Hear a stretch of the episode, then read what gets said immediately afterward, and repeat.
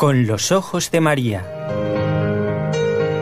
El mundo, la actualidad, las preguntas más profundas sobre Dios y la vida humana en todas sus facetas necesitan ser mirados con los ojos serenos de la Virgen, la Madre de todos los hombres. Con los ojos de María, un programa de NSE Producciones para Radio Católica Mundial conducido por Nelly Álvarez.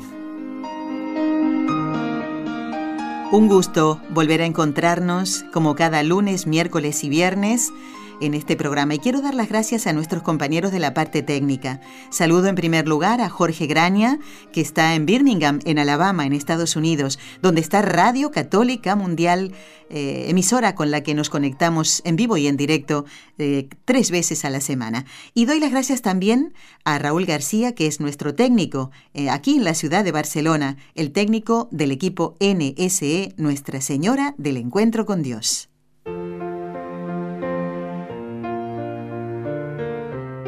Destellos sacerdotales.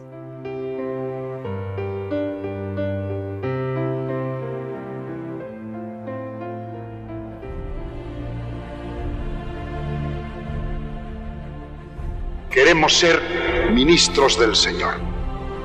Para toda la vida. Ministros suyos. Entregados a Él por completo y ofrecidos al mundo como una lámpara ardiente que ha de dar luz y calor para mantener la verdad de la doctrina y la esperanza de la vida. Os espero a vosotros, los jóvenes. Yo espero mucho de vosotros.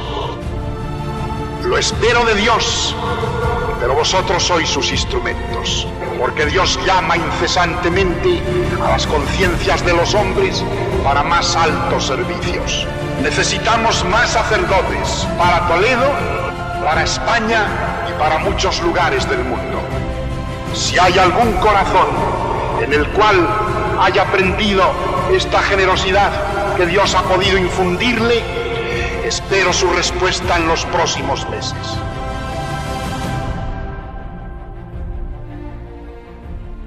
Esta voz que escuchamos en el comienzo de este programa, en el ciclo de Estellos Sacerdotales, era la del cardenal Marcelo González.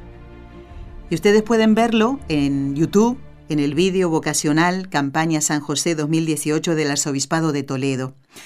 Estamos en comunicación a través de la línea telefónica con quien fue el secretario del cardenal Marcelo González.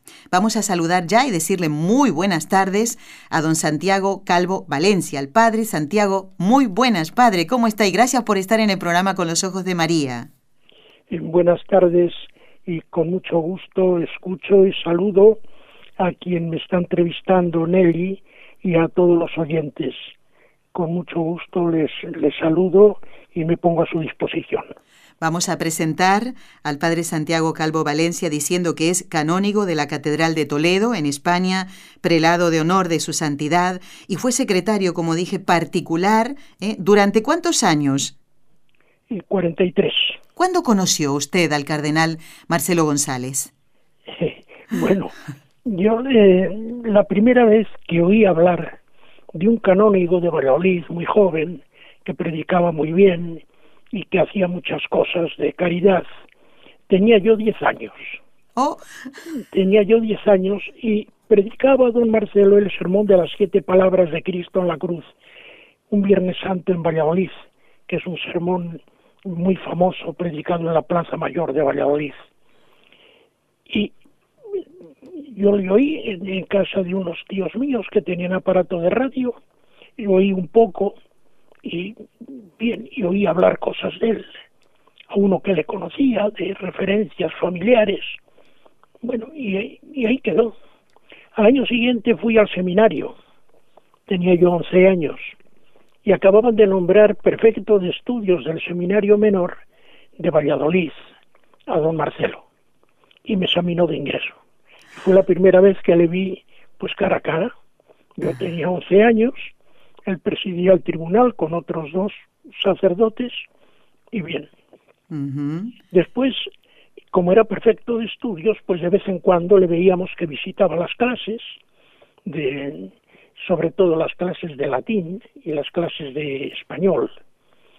Bien, y así pues íbamos conociendo y le, oíamos predicar y oíamos las obras que, que, estaba haciendo, las obras sociales que venía haciendo en Valladolid y despertaba en todos, en todos pues admiración.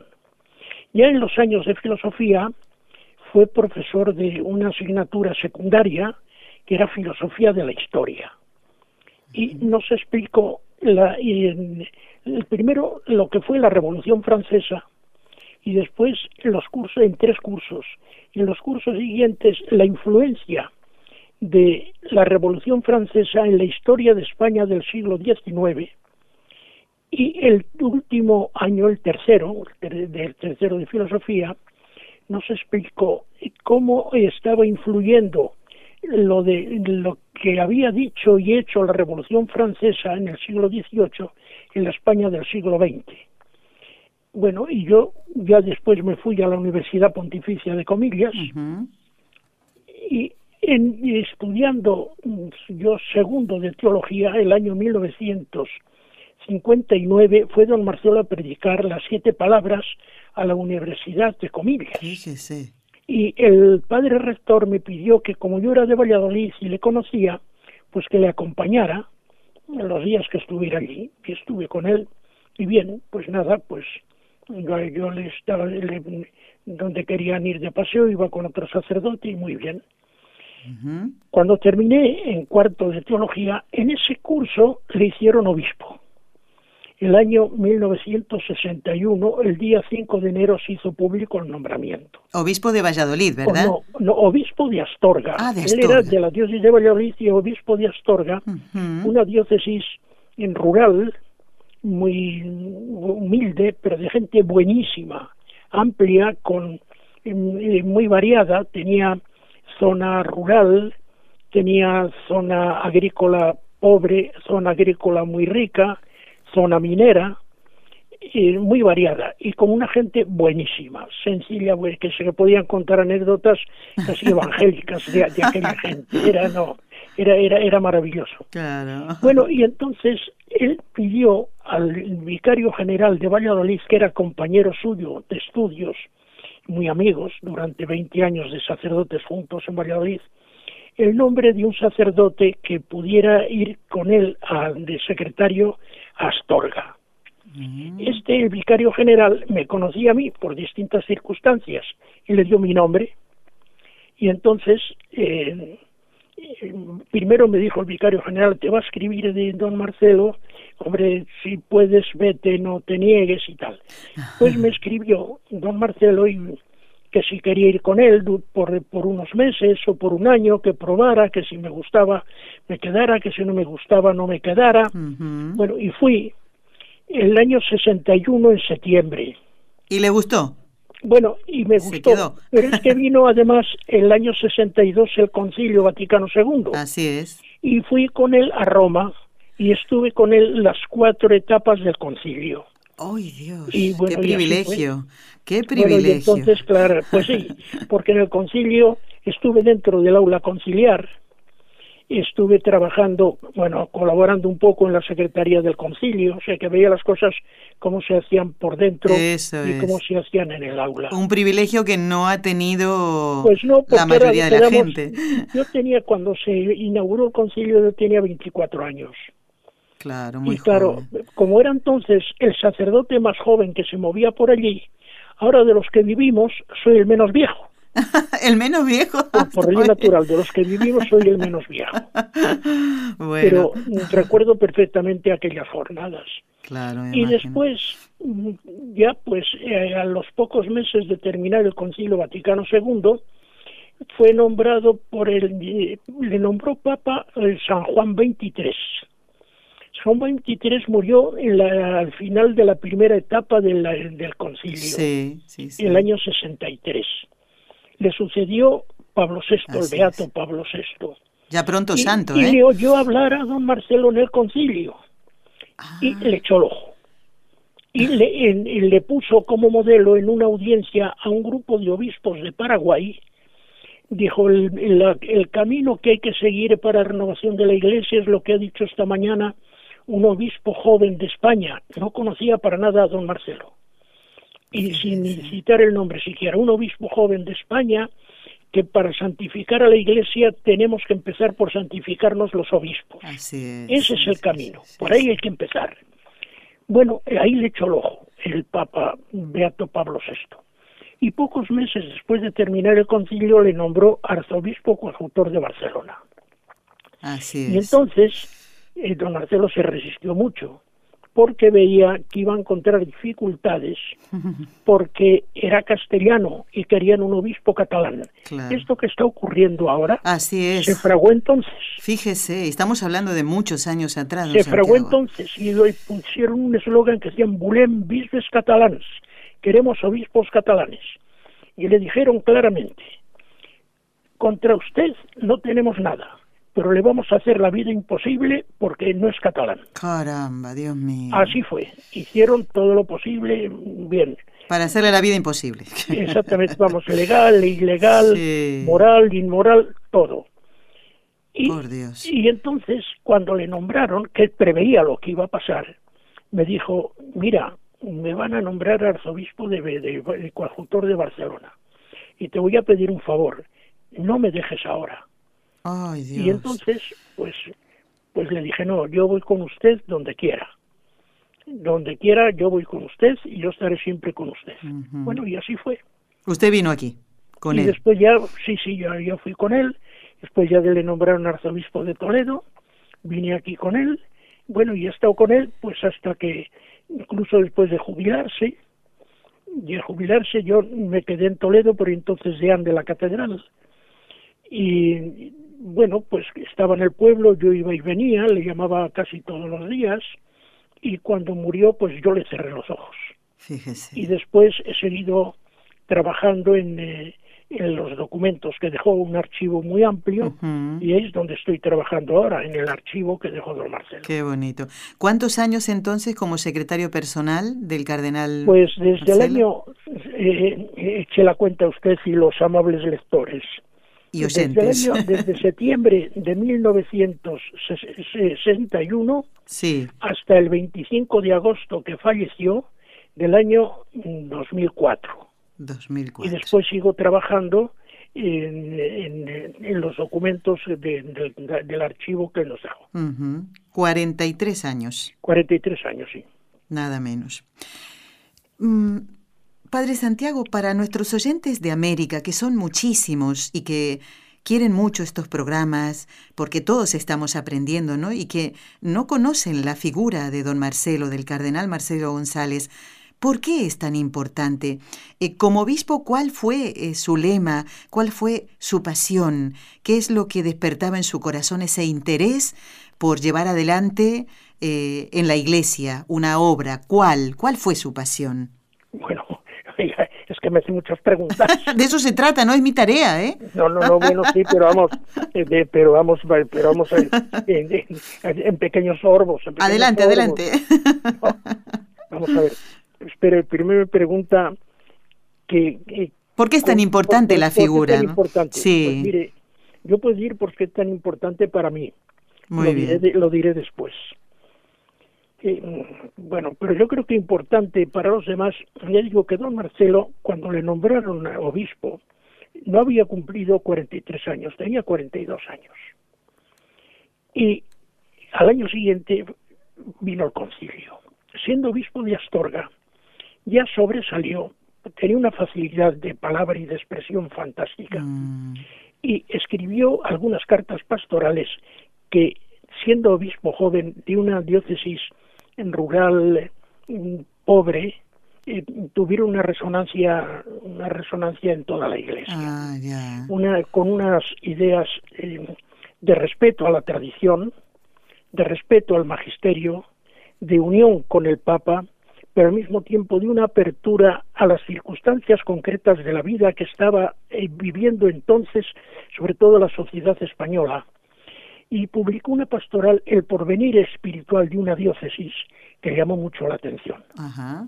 por el lenguaje que usaba, por los temas que trataba, por la forma con que lo exponía, y después publicó otras.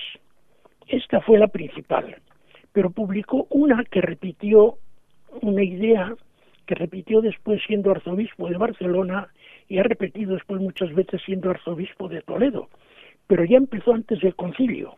Astorga, diócesis misionera, que decía que quería fomentar las vocaciones sacerdotales ah, para que hubiera muchos sacerdotes para Astorga, esto que han dicho en esas palabras que he oído ahí del, del mensaje vocacional de este año, para Astorga, para España y para todo el mundo. Porque la Iglesia está arraigada y realizada en sitios concretos, pero que se extiende por todo el mundo. Y aunque un obispo tiene que estar preocupado principalmente de su diócesis, tiene que tener en la mente que ha sido llamado a difundir el Evangelio por todo el mundo y debe colaborar con su trabajo y su esfuerzo a que en cualquier parte del mundo tengan medios para conocer a Jesucristo y vivir la vida cristiana. Y por eso fomentó el seminario, e inauguró un seminario menor en el que llegó a tener 600 alumnos. 600. Eh, eh, que eh, creó tres colegios nuevos, colegios seminarios para fomentar vocaciones y recoger vocaciones de toda la parte de la diócesis. Amplió otro colegio que ya existía con la idea de elevar la cultura, porque puede haber pobres que le faltan alimentos, le faltan sus elementos de subsistencia, pero también hay una pobreza de cultura y allí en concreto la había en aquella diócesis en algún en algunos puntos. Pues primero colegios para formar y elevar el nivel cultural de los niños y de la juventud. Qué bonito, qué bonito. y fomentarles la vida espiritual y la posible vocación sacerdotal o religiosa. Y por eso, bueno, dice que porque como se hizo famoso así fue, después en Barcelona, con todos los problemas que tuvo, pero así todo, y, reconoció o dio un carácter canónico a una institución que venían creyendo queriendo formar que hacía hermanamiento hermanamente en catalán ah, de los de los sacerdotes de las diócesis de Barcelona con algunos sacerdotes de las diócesis que estaban unos en América y otros en África. Pues que se notara un hermanamiento total entre los que estaban en la diócesis o de toda la diócesis, sacerdotes y seglares y los que estaban fuera.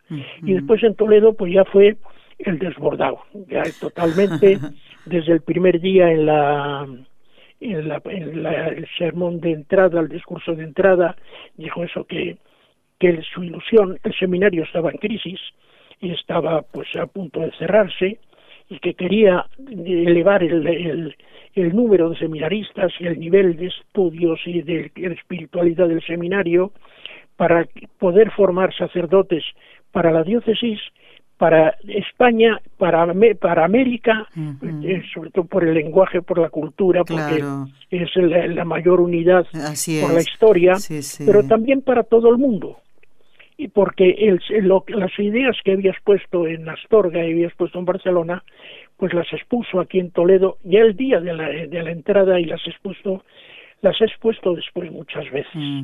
Y esto es lo que... Ahora, por eso yo recuerdo en el concilio que como hablaba de querer fomentar mucho las vocaciones para España y para otros lugares del mundo, iban obispos pues de, de muchas naciones de América, y al de, de algunos de África y, y, al de Europa, de otras de otros países, de otras naciones de Europa, a decir que si no podía darles sacerdotes, ah. sí les daré, y que pero quiero formarles antes. pero quiero formarles y, todavía no tengo suficientes. Pero en Astorga dio una explosión vocacional tremenda y, pero ya cuando estaba empezando o ya iba encarrilado todo, pues ya le cambiaron a Barcelona y, y después cuando pasó lo que pasó y después ya vino a Toledo y fue lo que pudo realizar después en Toledo sí sí sí y en Toledo cuál fue el su lema bueno eh, eh, no el, lema ya le escogió desde... Desde Astorga. Desde, sí, desde que le nombraron obispo. Ah, muy bien. Como norma, Ujú. los obispos escogen un- una, una lema, un, un lema Sí, para que, siempre, que digamos, quiere ¿no? ser, sí, que Ujú. quiere ser como la, la hoja de ruta que se ahora o la norma de su vida episcopal. Entendido. Los pobres son evangelizados. Pautan a la iglesia como a Jesucristo cuando le fueron a preguntar los discípulos de Juan el Bautista, ¿y cómo podremos decir que eres tú? Pues pauperes evangelizan tú. Los Ah. pobres son evangelizados. Sí, Y sí. eso es lo que había hecho de sacerdote y lo que quería hacer de obispo y lo que hizo después de obispo y lo hizo hasta, hasta, hasta el final de su vida.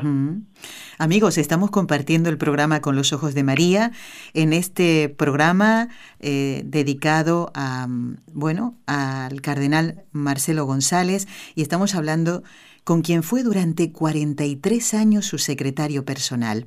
Olvidé decirle felices Pascuas, don Santiago, perdone que me olvidé. No, felices Pascuas, deseo muy felices Pascuas para Nelly que me entrevista, para todos estos servicios técnicos que lo están facilitando y para todos los oyentes, Bueno. todos los oyentes que nos escuchen, a todos les deseo muy felices Pascuas de Resurrección y recordar el, una verdad, una realidad que es el fundamento de nuestra fe. Jesucristo ha resucitado. Aleluya. Por eso estamos felices Eso y es. nos deseamos que esa gracia de la resurrección de Jesucristo se extienda a todos en esas palabras, dos palabras, felices Pascuas. Así es, así es. Y seguimos hablando entonces del cardenal Marcelo González, a quienes ustedes, amigos oyentes, escuchaban al principio. ¿eh? Yo siempre suelo leer eh, una frase de un santo o de una santa en el que se refiere ¿no? al ministerio sacerdotal, pero no todos los días tenemos la oportunidad de tener la voz ¿eh? de, de un santo varón, como en este caso el cardenal Marcelo González. Yo cuando escuché por primera vez, cuando vi este vídeo, eh, don Santiago, mm, realmente se me puso la piel de gallina y digo, esto lo tenemos que utilizar cuando hablemos Bueno, con quien fue su secretario. Bueno, hay, eh, hay sermones, eh, vamos, todos, todos, porque Sí. hablaba así con, es, con ese fuego y con Qué esa precisión. fuerza, ¿eh? Qué fuerza. Sí, con ¿eh? esa fuerza, con esa precisión y con esa exactitud de una manera que le comprendían lo mismo la gente sencilla de humilde, vemos, de, de pobre cultura de los pueblos que los catedráticos o los embajadores. Es, sí, sí. Hablaba con una claridad y al mismo tiempo con una precisión que era admirable. Admirable también es todo lo que usted nos está comentando acerca de sus ocupaciones y con, con todas esas ocupaciones que tenía eh, el cardenal Marcelo González, él lograba dedicar tiempo a la oración, a, a la vida espiritual personal. Hombre, eso... ¿Se puede?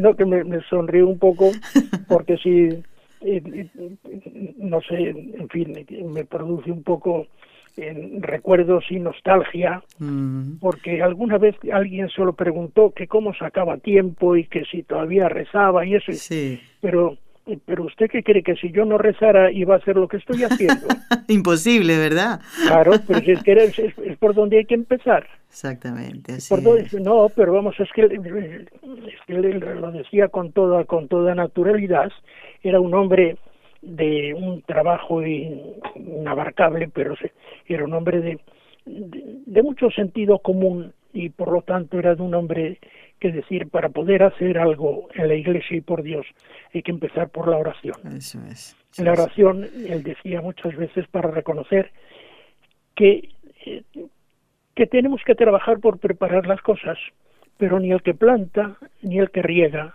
puede conseguir nada, sino que es Dios el que da el incremento. Pues hay que empezar por pedir a Dios, primero que nos acepte como instrumentos suyos para evangelizar, que nos dé la, humildad de reconocer que sin poder, sin él no podemos hacer nada, que nos dé el- la ilusión y el entusiasmo de poner de nuestra parte todo nuestro trabajo para facilitar que la palabra de Dios y la gracia de Dios arraiguen en los demás. Y para eso hay que empezar por reconocerlo, por pedirlo y reavivarlo cada día. Él cada día hacía su meditación, vamos, era una vida muy ordenada y todos los días, vamos, eh, de siete y media a ocho eh, era su meditación. A las ocho celebraba la misa, daba gracias, estaba un buen rato dando gracias, después ya empezaba su jornada, el desayuno y, y la jornada de trabajo, y por la tarde rezaba, a no ser que tuviera que salir, y entonces claro, ya se le trastocaba un poco los planes, pero si no rezaba el rosario eh, paseando por algún sitio allí, en los sitios donde estuvo, o por alguna galería, o por un patio, o por algún sitio, rezando el rosario, después la visita al Santísimo por la tarde. Y si tenía eh, algún asunto, algún sermón, algo un poco delicado, pues iba la, con sus papeles a la capilla y le decía que iba a cocer el sermón. Ah, sí. A cocer el sermón rezando. Por eso después no hablaba nunca, eh, muy pocas veces leía, eh, solo en algunos momentos muy comprometidos o cuando tenía que hacer citas largas, exactas, pero si no, jamás. No, no, él, eh, él lo meditaba, lo estudiaba, lo lo, rumiaba sí, y lo escribía. le salía con el fuego con que han oído hablar Por ahí, supuesto, lo que nos han puesto al principio, así, así lo hacía siempre. Sí, sí, sí. Y, y pues digo que era un hombre, pues eso, de, de, una oración y, y, después de partiendo de esa oración, pues venía después todo, todo el trabajo y todo el trato con unas personas y con otras. Y hablando del, sacerdocio, ¿Qué es lo que más cuidaba eh, don Marcelo en la formación de los futuros sacerdotes? Nosotros hemos hecho varios programas en este ciclo de estellos sacerdotales sobre la formación eh, de, los seminarios, de un buen seminario, porque usted lo dijo, estaba él preocupado eh, por esta y ocupado en la formación de los sacerdotes, porque eso es una garantía de que nosotros los laicos eh, pues nos formemos también, ¿eh? porque si no conocemos a Dios, pues cómo vamos a amarlo, cómo vamos a servirlo en la iglesia. ¿Qué es lo que él más cuidaba? Eh, bueno, pues cuidaba primero que hubiera sinceridad en quienes querían ser sacerdotes y que se buscara que reconocieran el que quisiera ser, aceptara ser sacerdote y eligiera ser sacerdote voluntariamente, que buscara cuál era la identidad sacerdotal. ¿Qué es lo que quiere Jesucristo de mí como sacerdote para entregarme al servicio de Dios, para gloria de Dios y para esa gloria de Dios servir a los demás para que puedan ir a Dios? Y para eso viene la oración, viene el tener que conocer primero el que va a predicar y va a hablar de Jesucristo, de la Iglesia, de los misterios, que se forme, que se forme con esa idea de la identidad sacerdotal que es entregarse a Dios y entregarse al servicio de los demás para llevar a Dios. Pues la formación, y entonces ahí es donde tiene la formación espiritual y la formación humana, nombres equilibrados, y después la formación doctrinal. Y en esto, en la formación espiritual y humana, pues estaban los formadores del seminario, el, el rector, el director espiritual, los formadores que trataban más con los seminaristas. Claro. la, para la formación espiritual y la formación humana. Para la formación doctrinal, pues era una cosa ya más externa, de profesores y de buscar medios y mm, profesores muy capacitados para que pudieran explicar y estimular a los seminaristas a que mm, el deseo de conocer cada vez mejor las verdades mm, profundas de la, de la teología y la manera de poder exponerlas después con sencillez.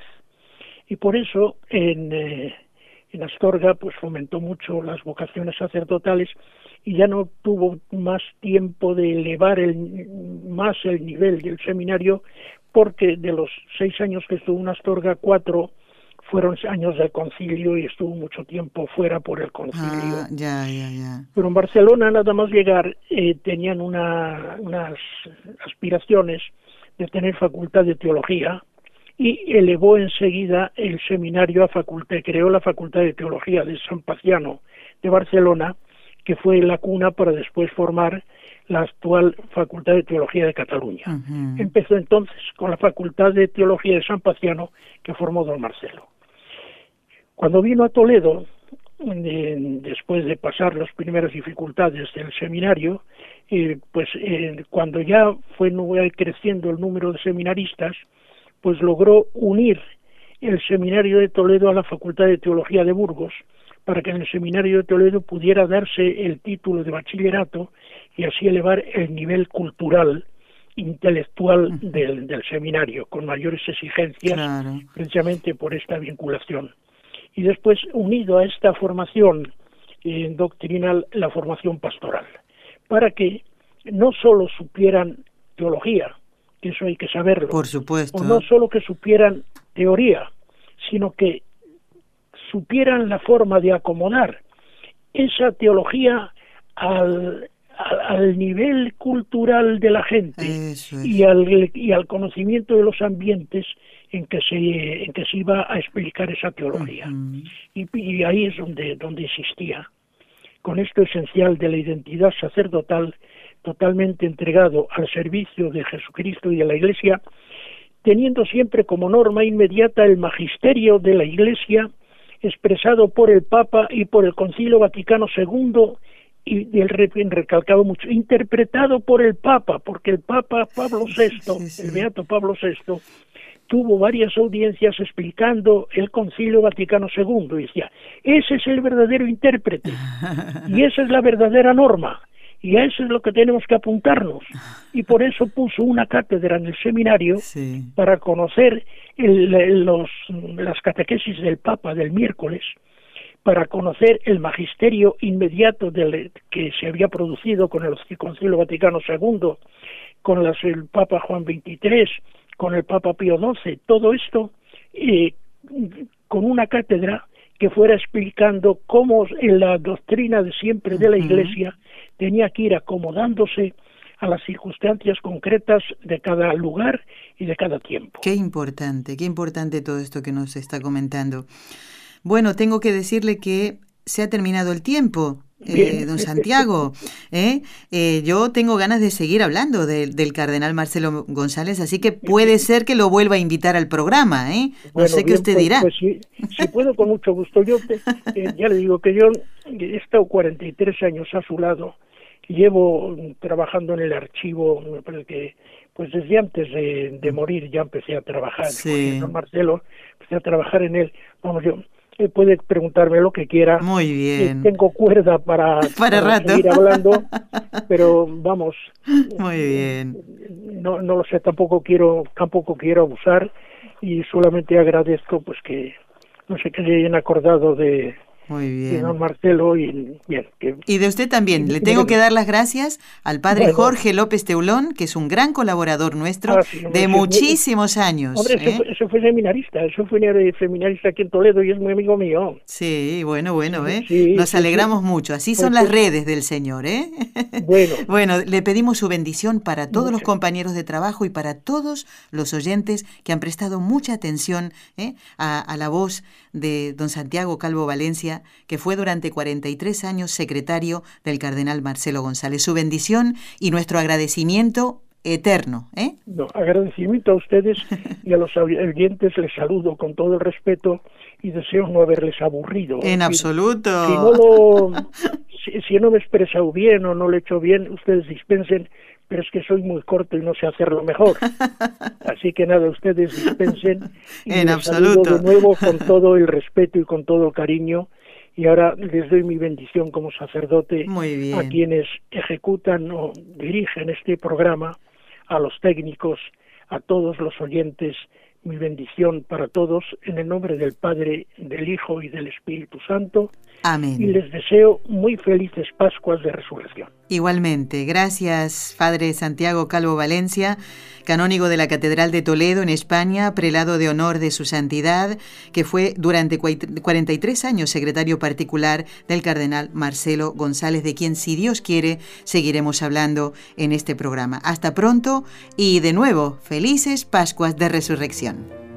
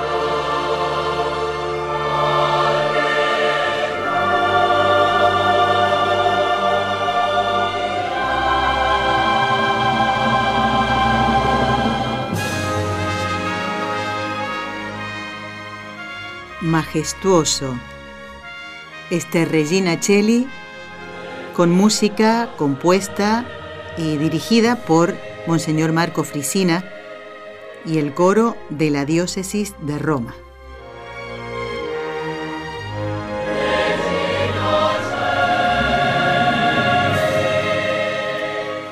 Ya estamos en tiempo de Pascua y el Angelus se reemplaza por el Regina Cheli. Alégrate, reina del cielo, aleluya, porque el que mereciste llevar en tu seno, aleluya, ha resucitado según predijo, aleluya. Ruega por nosotros a Dios, aleluya, gózate y alégrate, Virgen María. Qué bonita es la oración, ¿eh? Preciosa. Bueno, vamos a compartir ahora la lectura de algunos correos electrónicos que nos han llegado y, bueno, se han ido acumulando un poquito, así que vamos a dar lectura. Eh, y mm, quiero agradecer a Roxana, que nos dice, hola amigos, muchas gracias por su trabajo diario. Siempre lo que oímos nos trae beneficios. Muchas gracias a la hermana de los sacerdotes, dice se refiere, eh, Roxana, al programa que grabamos con Margarita Borrul, que estuvo, si no me equivoco, en el mes de marzo, ¿fue? Ya les digo, por si alguien quiere escuchar esa entrevista, y seguro que le gustará, igual que a Roxana, ¿no? No, estuvo en el mes de febrero, si no me equivoco. Ay, no lo puedo encontrar ahora. Bueno, tengo un poco dado vueltas los papelitos. Y mm, se refiere, como digo, a, Margarita Borrul, que tiene dos hermanos sacerdotes, y nos dice Roxana, qué narración tan preciosa de una familia tan grande. Qué bendición, dice, unidos en el gozo y en el dolor. Sería muy bueno que ella o alguno de los otros hermanos escribieran un libro acerca de la historia y el desenlace de su padre, que aunque triste, sería muy valioso para aquellas familias con algún ser querido viviendo la enfermedad del Alzheimer. Me hicieron reflexionar los valores de solidaridad, fraternidad, optimismo, gratitud, sacrificio y sobre todo sólida fe. Roxana ha captado, realmente esa es la intención, que cada uno de los programas nos haga reflexionar, nos haga eh, afianzar también nuestra fe. Aquí Roxana destaca la sólida fe de la familia de Margarita. Dice ella, definitivamente hay mucho material para escribir un libro y tal vez, ¿por qué no? Dice, una película. Miren Roxana.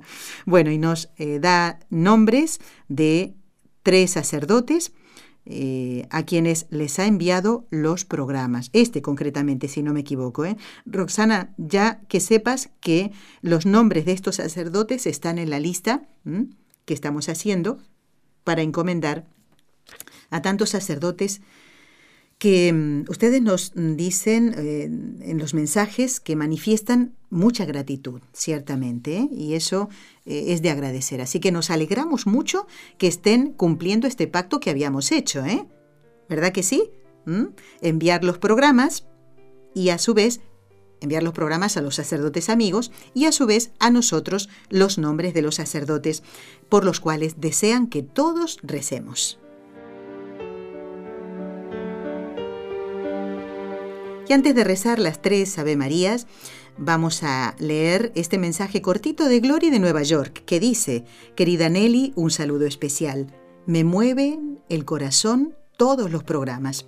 Dios bendiga a cada uno de los invitados y a cada uno de los del equipo. Un abrazo grande y también en especial dice a don Enrique, gracias por estar con nosotros, aunque desde casa. Se refiere al último programa en donde estuvo don Enrique, que fue una alegría poder tenerlo, aunque sea así por teléfono. Y bueno, esto fue aquel que lo quiere escuchar el 21 de marzo. Estuvo él con nosotros. Gracias, Glory. También quiero dar las gracias a María de Fort Worth, Texas, que dice, sigo escuchando este gran programa. Y no hay forma de decir cuál ha sido el más bonito, pues todos nos enseñan y nos ayudan en nuestra vida espiritual, en conocimiento y en crecimiento de nuestra fe. Dice María, este ciclo acerca de los sacerdotes me encanta, nos hace ser más conscientes eh, para valorar a nuestros sacerdotes y nunca olvidarlos en nuestras oraciones. Y aquí María quiere hacer hincapié o destacar el programa del 19 de marzo, el día de San José. Dice, fue de lo más bonito, me gustó muchísimo, muchas gracias. San José, nos dice María, es patrono de la parroquia de mi pueblo, dice, en México, en el estado de Zacatecas. Supongo que María ha nacido allí o ha vivido allí, ¿eh? porque ahora ella nos escribe desde Texas. Así que bueno, estupendo. Dice, espero que este programa siga por mucho tiempo. También nosotros lo esperamos, María. ¿eh? Los tengo siempre presentes en mis oraciones. Y saluda a varios integrantes del equipo y poniendo intenciones para la misa del último día del mes. Muy bien. Bueno, ¿qué más? Eh, preparen en un momentito las intenciones para ponerlas en el corazón y ya después vamos a rezar las tres Ave Marías. Aquí nos escriben desde Florida, en Estados Unidos, a ver cómo decirlo. Eh, Rosy, Rosa, Rosita, dice, pero soy la misma. Muy bien. Perfecto. Eh, dice, quiero dar las gracias a todos los sacerdotes que comparten su vida con nosotros y por supuesto a ti y a todos los hermanos que nos hablan de los santos sacerdotes. También gracias por concientizarnos acerca de ellos. Muy bien, eh, ¿qué más nos dice? Ah, pide por una por una persona, bueno, pone intenciones para la misa del último día del mes. Rosy, Rosa y Rosita, que es la misma persona, gracias por haber escrito y te invito, espero que estés escuchando el programa, a rezar las tres Ave Marías. Vamos a pedirle a Raúl que ya vayamos cambiando, porque ahí estamos escuchando de fondo ¿eh? el tema eh, que sirve de cortina para este ciclo de estellos sacerdotales compuesto por Salvador Goenaga, a quien le agradecemos de nuevo que nos eh, permitiera que esta melodía fuera la cortina musical del ciclo de estellos sacerdotales. ¿Está lista la música del Ave María? Me encanta rezar con ustedes y ahora vamos a encomendar a todos los sacerdotes en nuestra oración, aquellos que han sido para nosotros verdaderos ejemplos de santidad, aquellos que tal vez no se han portado con nosotros como un real pastor, como un auténtico pastor que cuida a sus ovejas. Pidamos al Señor por nosotros también, para, por si ha pasado alguna circunstancia dolorosa con algún sacerdote, no anide en nosotros el odio, el rencor, el deseo de venganza, porque eso no agrada a Dios. Vamos a pedir por ellos. En el nombre del Padre, y del Hijo, y del Espíritu Santo. Amén. María, Madre mía, por el poder que te concedió el Padre, libra a todos los sacerdotes de caer en pecado. Dios te salve María, llena eres de gracia, el Señor es contigo. Bendita tú eres entre todas las mujeres, y bendito es el fruto de tu vientre, Jesús. Santa María, Madre de Dios, ruega por nosotros pecadores, ahora y en la hora de nuestra muerte. Amén. María, Madre mía, por la sabiduría que te concedió el Hijo, libra a todos los sacerdotes de caer en pecado. Dios te salve María, llena eres de gracia, el Señor es contigo, bendita tú eres entre todas las mujeres, y bendito es el fruto de tu vientre, Jesús. Santa María, Madre de Dios, ruega por nosotros pecadores, ahora y en la hora de nuestra muerte. Amén.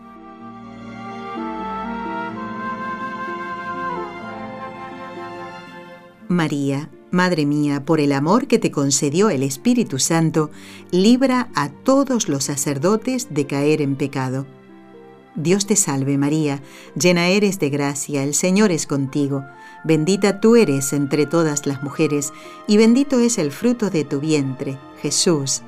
Santa María, Madre de Dios, ruega por nosotros pecadores, ahora y en la hora de nuestra muerte. Amén.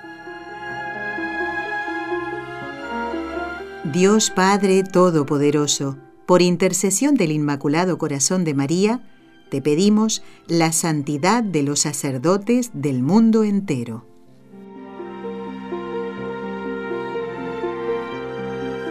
Y encomendamos, por supuesto, con muchísimo cariño al Padre Santiago Calvo Valencia, don Santiago, que ha estado en el programa de hoy. Por si alguien sintoniza eh, este programa ahora mismo, eh, en la radio, eh, le invito a escuchar los minutos anteriores de la entrevista con don Santiago, que es canónigo de la Catedral de Toledo, prelado de honor de su santidad y que fue durante 43 años secretario particular del el cardenal Marcelo González Martín. Yo estaba mirando esta mañana eh, un libro de muchísima utilidad para todo católico y es el Misal romano. Una edición de 1989 fue prologada justamente por el cardenal eh, Marcelo González. Eh, les invito, como digo, a los que sintonizan recién la radio, que escuchen en el podcast este programa completo. Ya después, cuando termine, dentro de pocos minutos, Raúl lo va a poner en el podcast y lo van a tener a disposición de todos ustedes. ¿eh? Entrando en www.nsradio.com, buscan podcast, nombre el programa, eh, busquen con los ojos de María y después eh, pues el programa de hoy, eh, que le hemos puesto Santidad en el Seminario, porque él se preocupó muchísimo, eh, don, don Marcelo, de la formación de los sacerdotes. Gracias a Dios han quedado pendientes algunas preguntas y se las vamos a hacer a don Santiago. A ver, lo vamos a invitar el mes que viene, a ver si quiere estar en el programa. Bueno, quiero leer una, un correo electrónico de Dorita y su familia desde Buenos Aires. Dice, a ver, Nelly, hace mucho que no escribimos. Sí, ya me doy cuenta, Dorita, ¿eh? Hmm. Bueno, pero no le voy a tirar de las orejas, tendrá sus razones. Pero los escuchamos siempre. Bueno, ahí ya la he perdonado del todo. Dice, hermoso el ciclo de estellos sacerdotales. Quería compartir con ustedes testimonios de mamás de sacerdotes o futuros sacerdotes. Bueno. Eh, dice, quizá puedan entrevistar a alguna mamá. Nos manda una foto de una familia con varios sacerdotes y tal. Bueno, eh, Dorita, no cambies de radio porque tengo algo que decirte después de leer tu correo. Bueno, y nos querían, nos invitaban a sumarnos a las 40 horas que se rezan todos los meses, del 14 al 16. Pero recién ahora, en este 4 de abril, estoy leyendo este mensaje. ¿ven? Les decía que tenía ya bastante atraso en la lectura. Dice, quería, otra cosa que quería pedirte es animar a los oyentes de Argentina a no dejar de participar de las marchas que se han organizado el día 25. Bueno, luego tengo otro correo, pero lo voy a leer si Dios quiere en el próximo programa, porque eh, esto ya, ya pasó y fue realmente impresionante las imágenes. El que diga que fue poca gente, o es que no ve bien, que tiene que ir al oculista, o porque no está diciendo la verdad, ¿eh? porque las marchas han sido impresionantes. ¿eh? De verdad que estoy asombrada, lo he visto en los, en los vídeos de gente buena que lo ha publicado y, realmente asombrada. y me alegro por mi país y que sepan que Seguro que más de un argentino, no soy la única, está rezando por nuestro país, ¿eh? Eh, para que no se apruebe el aborto. Es un crimen y no hay vuelta que darle. Por donde se lo mire, se mata a alguien. Sigo con el correo de Dorita. Dice, eh, otra cosa que creo que nunca te agradecí fue animarlos, animarnos, dice, a hacer ejercicios espirituales de San Ignacio. Yo tuve la gracia de hacer mis primeros ejercicios en octubre pasado predicados por el padre Luis Montes, misionero en Irak. Aprovecho para enviarles muchos saludos y bendiciones a todo el equipo de NSE y de Radio Católica Mundial. Atención Jorge Graña y todo el equipo. Bueno, Dorita y toda la familia, tengo que decir dos cosas. Dice, quizá puedan entrevistar a alguna mamá. Pues no. Vamos a entrevistar a una mamá y a, un papá.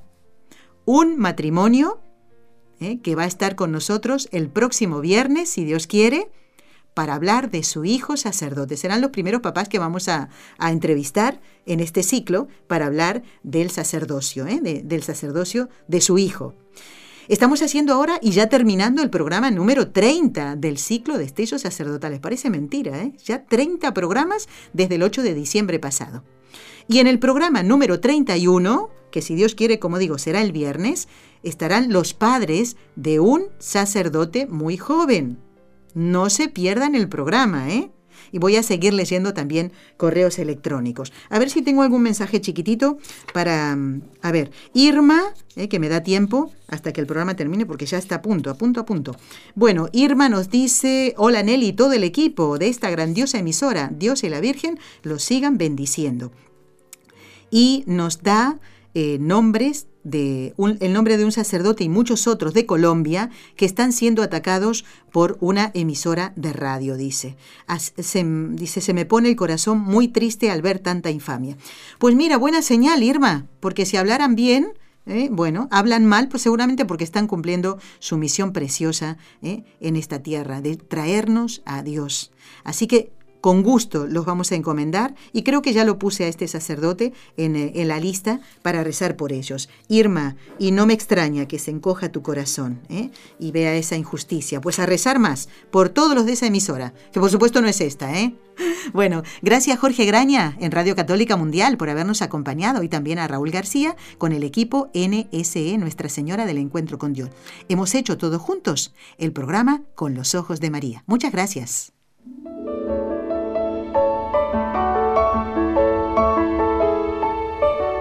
Has escuchado un programa de NSE Producciones para Radio Católica Mundial.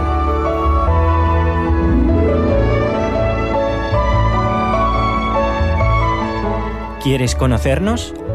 Escríbenos al correo electrónico con los ojos de María nsradio.com.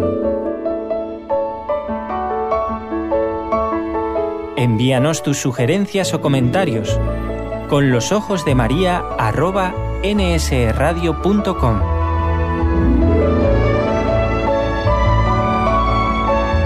Te esperamos.